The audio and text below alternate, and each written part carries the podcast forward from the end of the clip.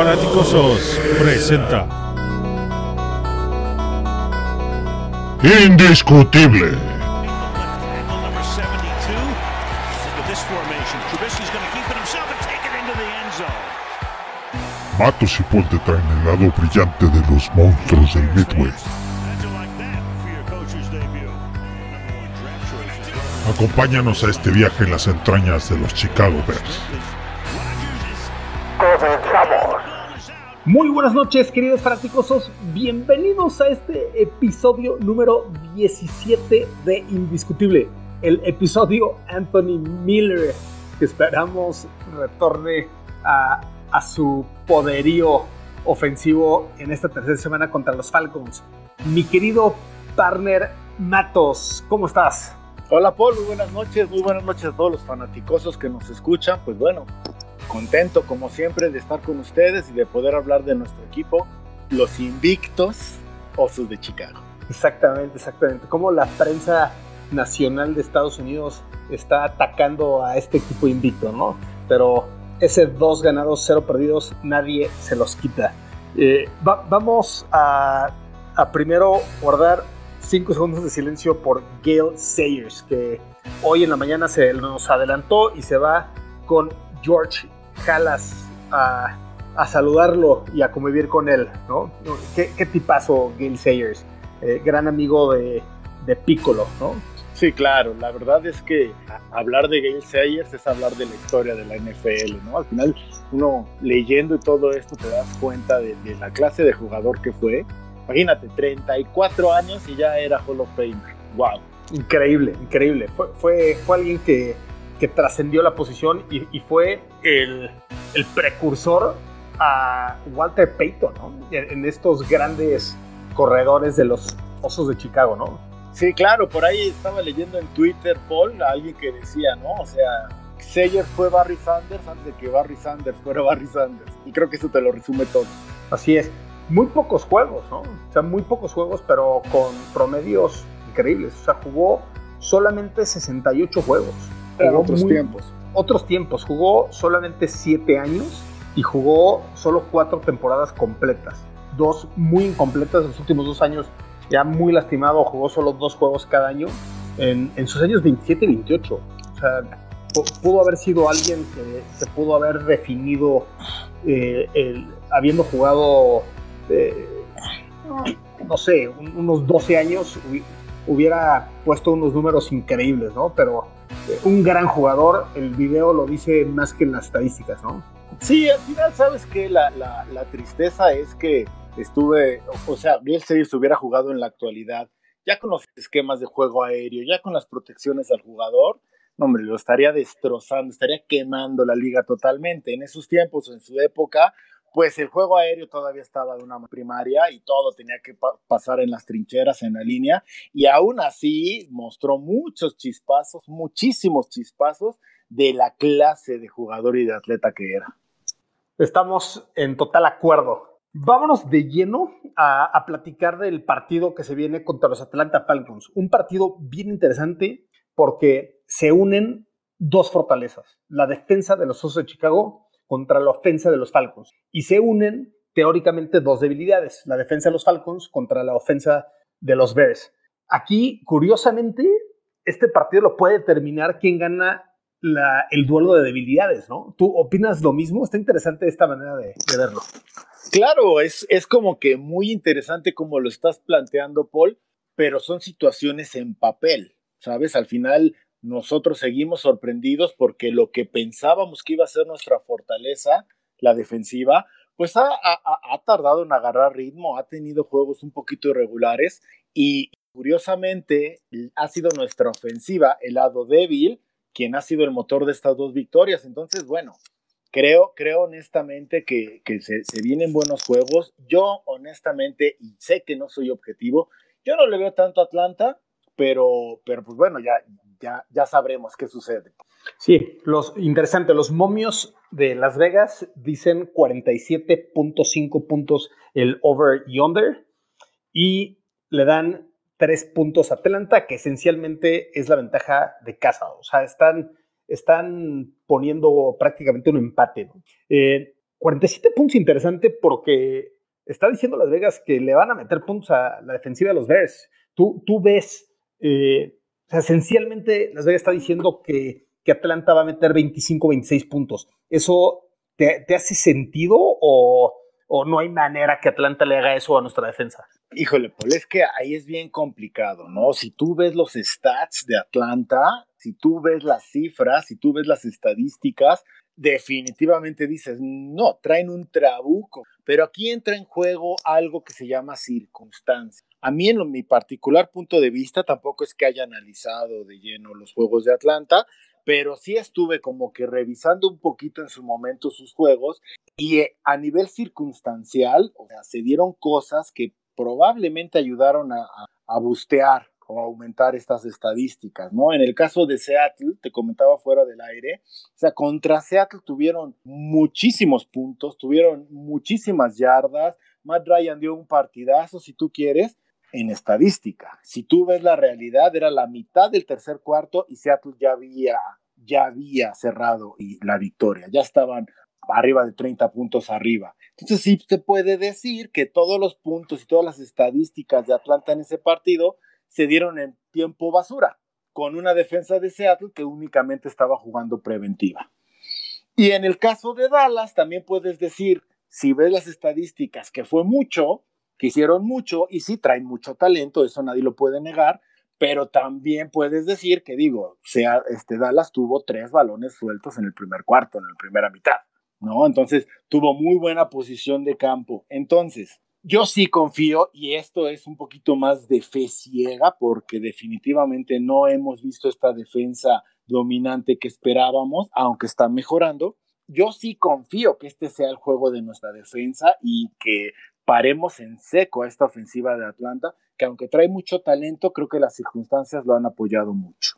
Yo concuerdo que, la defensa va a, a poder detenerlos y, y, lo digo a, a medias, ¿no? O sea, no lo digo co como que vamos a ganar un partido con 3 o 7, 10 puntos de Atlanta. Yo, yo creo que van a anotar cerca de 20 puntos y, y, ahora el reto es si la ofensiva de Chicago puede anotar más de 20 puntos para ganar el partido, ¿no? Ese, ese, y, ese, y esa es la, la por, por eso lo decía, o sea, en mi perspectiva, el duelo de debilidades es el más importante aquí porque casi que casi que puedo decir que vamos a recibir 20 puntos de Atlanta. Es una muy buena ofensiva, con una muy buena defensiva.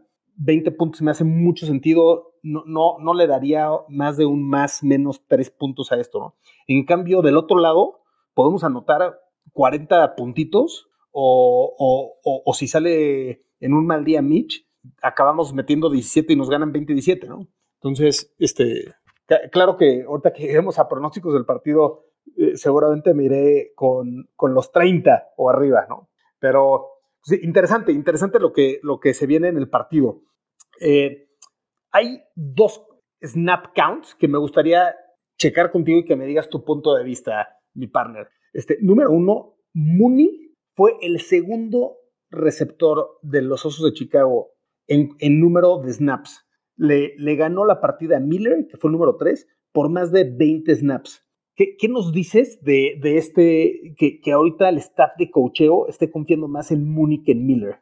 No, bueno, al final, Paul, es, como, digo, tú también jugaste cuando, cuando jugábamos en las ligas infantiles y esa cosa, o sea, metes al que venga mejor y le das juego al que venga mejor y esa es la filosofía que nadie está tomando. Definitivamente, Miller tuvo, tuvo un mal juego, soltó dos pases que eran muy importantes, no tuvo ninguna recepción, o sea, fue, no fue factor Miller. Y, eso, comparado, yo creo que lo, lo, lo, notó, lo notó Nagy y le dio mucho más juego a Mooney, que tuvo un partidazo. A mí me presionas y tuvo mejor partido Karen Robinson. ¿no? Creo que, que, fue nuestro mejor receptor en el campo contra Gigantes. Creo, este, honestamente, que si Miller no se cuida, Mooney puede hacer grandes cosas. Ya, ya la estampa y el juego que ha mostrado este, este, este novato ya es impresionante y ya está, nos está emocionando como en su momento Miller lo hizo. Ojalá de los mismos resultados que de novato Miller dio, pero, pero esa es la ventaja y nuevamente, nuevamente hablamos de la gran ventaja que tiene el equipo cuando tienes un verdadero receptor número uno en Allen Robinson. ¿no? Entonces, híjole, cuidado, cuidado Miller, porque en una de esas te vas a la banca. Así es. Mira, ahí, te va, ahí te va la data exacta para, para no, no, no decir información a medias. Tuvimos 65 jugadas a la ofensiva en el partido contra los gigantes, de los cuales los, los cinco linieros jugaron el 100% de los snaps. No, ningún liniero se lastimó, ninguna jugada. Mitch, obviamente, también. Allen Robinson jugó 53 snaps, el 82%. Y de ahí Mooney 39 y Miller 26. O sea, en realidad fueron 13 snaps más. 60% de los snaps tuvo Mooney. Y lo, lo que más me impresiona es que metían a Mooney también para abrir huecos en la corrida, en movimiento. Y fue una, por ejemplo, estoy en movimiento en una corrida de 11 yardas que fue esencial en la última serie del 4-minute drill, a la última serie de la ofensiva que tuvimos, ¿no? Entonces, muy, muy interesante. Y, y de ahí, Cordero Patterson, 14 snaps, 22%. Entonces, este, este chavito viene con todo, ¿no? Eh, eh, y, excelente ver esta clase de novatos que ya está contribuyendo a este nivel, ¿no?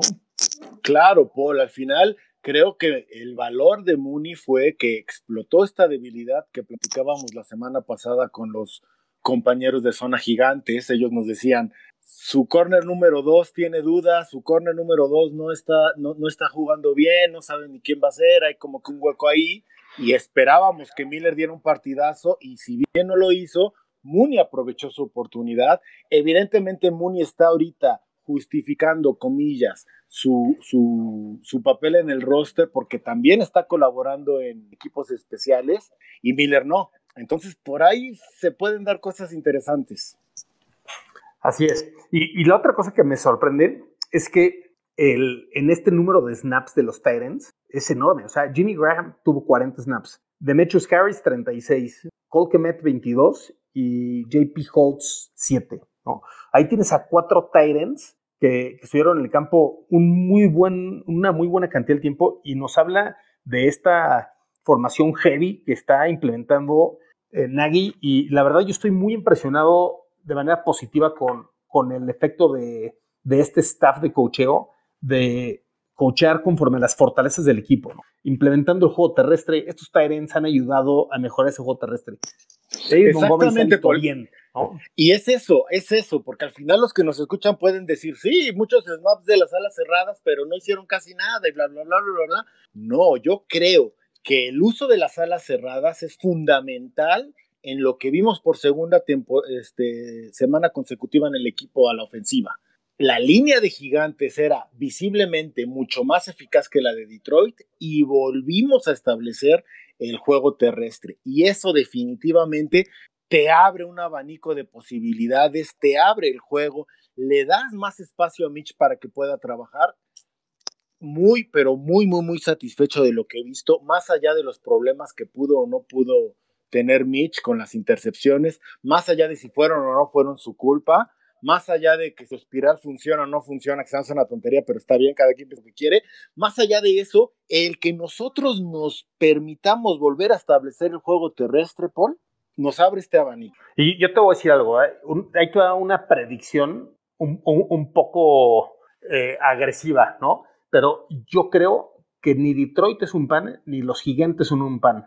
Por ejemplo, comparado con los delfines, con los Jets, eh, con, estos equipos que están en ese, en ese tier bajo, yo no creo que estén ahí los gigantes. Yo creo que están bien coachados por Joe Judge, que trae toda la escuela de Bill Belichick.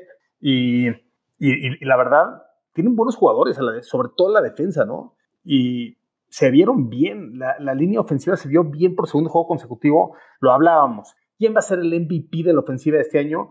Y tal vez se llame Juan Castillo, ¿no?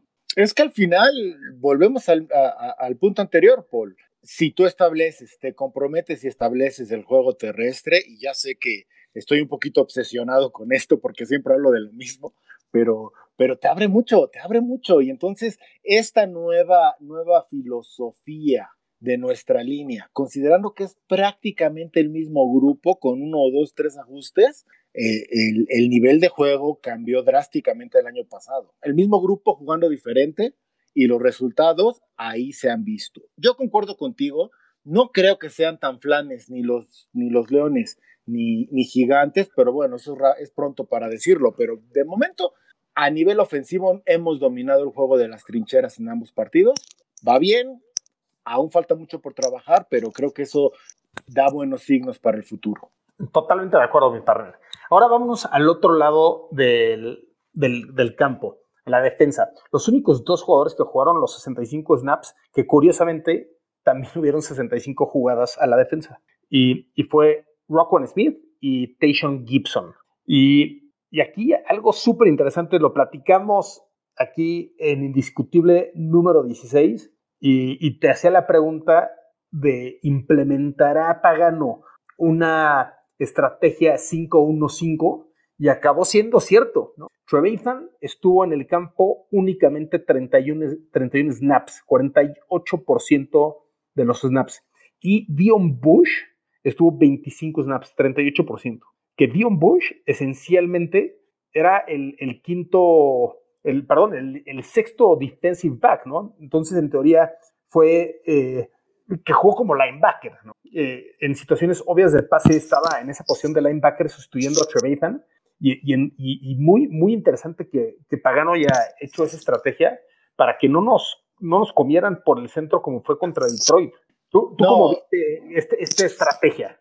No, me, me, acordé mucho de ti, porque en cierta manera lo predijiste. Creo, creo honestamente que hay un, hay un pequeño dejo de precaución y de preocupación con Danny Trevaden, porque los dos, los dos juegos pasados, o sea, los dos de la temporada, se ha visto lento. Honestamente, sí lo he visto muy lento. Afortunadamente, Roquan está jugando a un gran nivel creo que, creo que ya más tarde, más temprano que tarde, se va a dar este cambio de, de estafeta como líder y, y, y, capitán de la defensa y de mandar jugadas de Treveren a Roquan.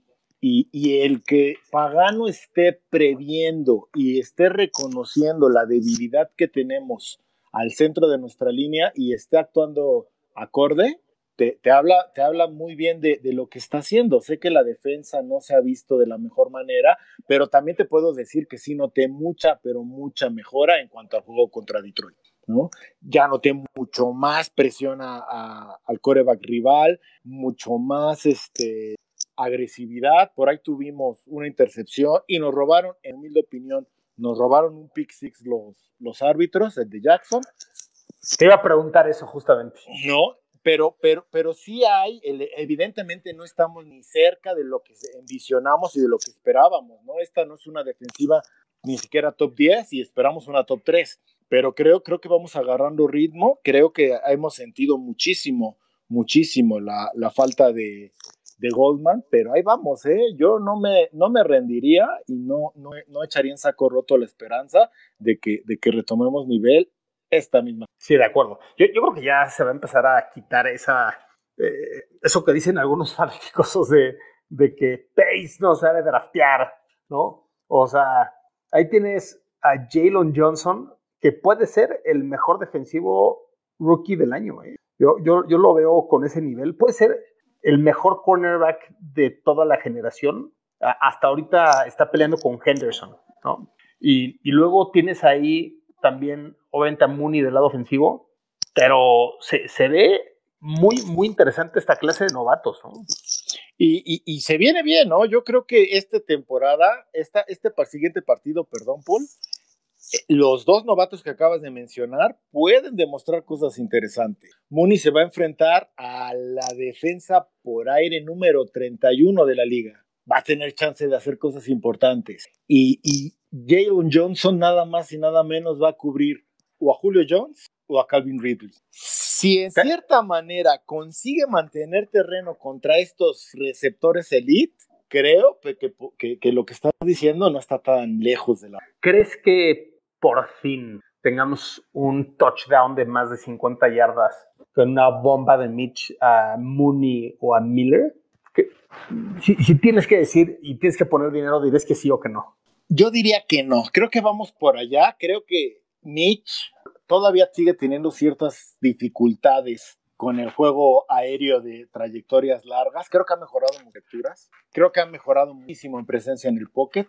Creo que, creo honestamente, sí he visto muchas señales de mejora muchas personas lo, lo, lo, lo, tildan del culpable de, lo que batalló el equipo a la ofensiva la semana pasada. Yo no soy de ellas, ¿no? Yo creo que, que, que las circunstancias nos jugaron en contra y que, y que definitivamente Mitch jugó para tener mucho mejores números, pero, pero no sé, no sé todavía. Si me hablas en tres semanas, te diría, ya va a caer. Creo que todavía estamos en este crecimiento, creo que todavía está, se está adelantando, creo que todavía está construyendo esta química con Mooney, que al final es el único que nos, nos puede dar esa, ese tipo de escapadas, porque Allen Robinson está más en trayectorias medianas, ¿no? Entonces, yo diría que no, pero no lo descartaría al 100%. Diría no aún, pero si pasa, que, que bueno, me daría muchísimo gusto. Así es, así es. Vámonos a las estadísticas de Atlanta. 701 yardas por aire, un promedio de 350.5 yardas por juego, y, eso lo hace la segunda ofensiva por aire de la liga. Pero 92.5 por tierra, y eso lo hace bottom 5. Está junto con los Texans, junto con los Giants, increíble que, hayan empezado tan mal con tan, tanto talento por tierra, pero se han enfrentado a dos equipos buenos defendiendo, ¿no? Y, y los Jets. O sea, están en el bottom 5 los Falcons eh, en la debilidad de nuestra defensa, ¿no? Ahorita podemos decir que la, fortaleza de la defensa es el juego aéreo, ¿no? Con un gran pass rush y, con, un gran cuerpo de defensive backs, ¿no? Entonces, tú, tú, tú, ¿cómo, e, este, esta estadística, cómo, la ves? O sea, esto está, está fascinante entender quién va a ganar el juego aéreo de este partido, porque por tierra no nos van a ganar. No, no, Atlanta no va, no va a ser un, game plan en el que nos corran el balón el 50, 60% de las veces, ¿no? Va, a ser una guerra de fortaleza contra fortaleza. ¿Quién crees que gane el juego aéreo Falcons contra Bears? Pues mira, definitivamente también hay una circunstancia que no hemos tomado en cuenta o que no hemos mencionado, ¿no? O sea, Atlanta empezó contra Seattle y contra Cowboys y ambos son aspirantes, serios aspirantes a llegar lejos esta temporada, ¿no? Entonces, ambos también es cierto, tienen dos ofensivas muy, pero muy potentes, o en el caso de Seattle, por lo menos, muy, pero muy mañosonas, ¿sabes? Este Russell Wilson que está jugando a nivel MVP hace muchísimo engaño, tienen un juego, de un juego terrestre muy respetable y cuando Atlanta trata de ajustar, pues Russell Wilson los destroza por aire. Sin embargo, creo, honestamente creo que Nagy se ha visto muy, pero muy creativo estas dos primeras, este, dos primeras semanas. Está llamando jugadas muy creativas, está llamando, este, y no me refiero a creativas llamativas, ¿no? Como lo que vimos en 2018. Me refiero a jugadas como que deceptivas, ¿no? Donde, donde de repente tienes gente moviéndose por los dos costados, de repente tienes una formación T, buscas, hay movimientos. Creo que Nike está jugando mucho con eso y, nos puede ayudar. Creo que estamos haciendo todo lo posible por ayudar a Mitch. Yo sí espero, espero que la, la tendencia defensiva de Atlanta continúe, porque si bien nuestra ofensiva no es la potencia que tiene un Kansas, por ejemplo, sí es incómoda por el mismo game plan es muy incómoda para los rivales y si Mitch sigue ejecutando, si seguimos estableciendo el juego terrestre, si Miller, Mooney y sobre todo Allen Robinson se recuperan, Allen Robinson y Miller se recuperan del juego tan malo que dieron en Gigantes, yo creo que sí podemos ganar esa batalla. Y del otro lado, nuestra defensiva a, a la semana 3 sigue siendo nuestra mejor carta, hermano. No hay por qué cambiar de caballo a, plena carrera. Seguimos pensando que esta defensiva es top 3 y ojalá despierte y entonces yo sí espero que, ganemos ambas batallas, la de fortalezas y la de debilidades. Sí, de acuerdo. Y, llegando a las debilidades de Atlanta, está, ha recibido 476.5 yardas promedio por juego y de las cuales 372 por aire.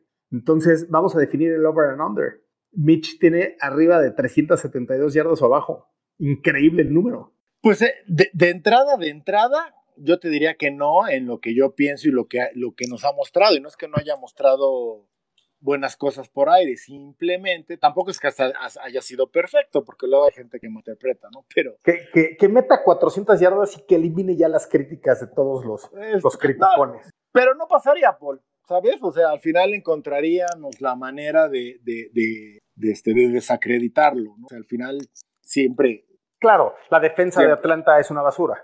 Todos estaban lastimados, etcétera. Exacto, ¿no? O sea, no, no hicieron nada, si lesionaba, siempre va a haber algo, pero lo importante es que siga, siga hilvanando estas actuaciones sólidas. Yo te lo decía en un principio, hace algunos capítulos, y te lo, te lo, te lo sostengo ahorita. No necesitamos que Mitch sea Mahomes, necesitamos que no se equivoque, necesitamos que, que, este, que reparte el juego y creo que al momento en los dos partidos lo ha hecho. Lo ha hecho bien, lo ha hecho bien. Ha tenido algunos cuartos frustrantes. Este, algo, una estadística que, que la verdad dolorosa es que solo tuvimos cuatro posesiones en la segunda mitad, de las cuales dos acabaron por intercepciones.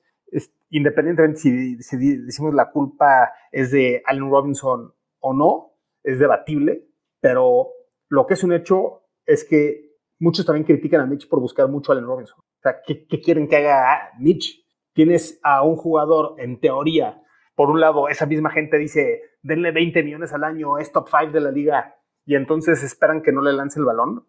O sea, si tú ves a New Orleans Saints, el 50% de, de los targets van hacia Thomas. Si ves a, Atlanta, el 50% de los targets van hacia Julio Jones. Entonces, esa misma gente que dice, páguenle, luego no puede decir, es que buscan demasiado a Allen Robinson, ¿no? Es como, eso esperas de tu estrella, ¿no? Sí, al final, mira, todo tiene muchos matices, Paul. Lo, lo, comentaba en algún momento esta semana por ahí, algo que escribí en mi blog. El chiste es que todos vivamos nuestra pasión, ¿no? Yo, yo estoy contigo, creo honestamente que si, si en verdad pensamos, que sí lo pienso, que Allen Robinson vale 20 millones al año, pues esperas que desquite esos 20 millones al año. Y no me preocupa y no me molesta si lo buscas el 70% de tus, de tus jugadas por aire, que no va a pasar, pero no me preocuparía si lo hiciera, al final que desquite. Y lo que, lo que el 30 restante es esa manera en que abre el juego para los demás. Y eso es lo interesante y ojalá sigamos construyendo sobre eso. De acuerdo. Última estadística, Atlanta ha interceptado cero balones hasta ahorita, y, eh, pero ha recuperado tres fumbles. Entonces son buenos buscando el balón. Han ganado la batalla de los turnovers, van más uno, con todo y que van cero ganados, dos perdidos. Este eh, último tema que, que, quiero discutir. ¿Viste la lista de lesionados de Atlanta? Es increíble. Tienen a 13 jugadores clave sin participar o con participación limitada. Entre ellos, Julio Jones, Damonte Cassé, Dante Fowler, Jake Matthews, Caleb McGarry. Estos cuatro son titulares indiscutibles. Este, Tack McKinley. Son cinco titulares indiscutibles que no entrenaron esta semana y ahí le sumas otros jugadores que son contribuyentes. E, esto me sigue sorprendiendo que Las Vegas diga eh, que Chicago está más tres, ¿no? O sea, parece, parece un juego que Chicago debe ganar. Debe ganar, sí, y también creo que está muy a modo, ¿eh? Yo, yo, yo me preocupa mucho más el, el, enfrentamiento de semana 4 contra los Colts, que en teoría no han mostrado tanta, este, tanta explosividad, explosividad ofensiva, pero defensivamente están muy densos, que este contra Atlanta. Creo que Atlanta, te juro, en mi humilde opinión, no objetiva, yo creo que, que, que, lo están inflando de más. Yo creo que circunstancialmente ha, ha demostrado este, poderío ofensivo, pero, pero no es que lo traiga en sí.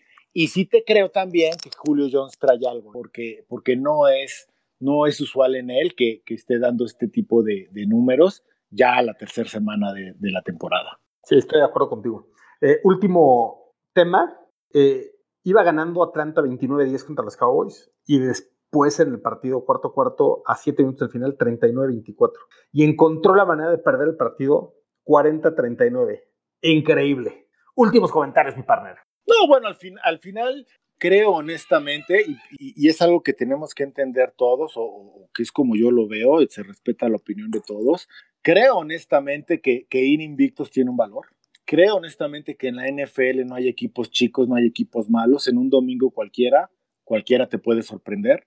Creo también que hay mucho por trabajar. Creo que no estamos ni siquiera rascando la superficie de lo que podemos llegar a ser, pero todos los elementos están presentes, homies, para que este equipo levante y sea contendiente de los importantes de temporada. No hay que perder la, fe, no hay que perder la esperanza. Mitch no es, y, y salvo que un milagro ocurra, no será un jugador de la talla de Mahomes Pero sí ha mejorado, ha hecho cosas muy, muy, muy bien, sus lecturas son muy distintas, cómo llama las jugadas, su presencia en el pocket, el touchdown a Mooney fue una joya de cómo esperó y aguantó, con línea y con receptores y con... Hay todo, todos los elementos para que funcione. Ojalá sea, no estoy diciendo que sea un hecho, pero, pero no perdamos la esperanza y, no estemos pensando en la siguiente temporada o en el draft del siguiente año cuando todavía, si fuéramos 0-2 todavía no lo haríamos. ¿Por qué vamos 2-0 y lo estamos haciendo? A veces no lo entiendo. De acuerdo. Tu pronóstico del partido. Yo creo que nos vamos a ir con una victoria de Atlanta 27-14. Es, es, un, es un buen score y eso está abajo de los momios de 47 puntos totales. Yo me voy con victoria de 30-20 y por ende altas. Veremos qué sucede. Un gusto como siempre, mi querido partner. Increíble que ya estemos en el capítulo 17 de Indiscutible. Y recuerden, el amor por los osos es indiscutible. Abrazo, homies. Bear down.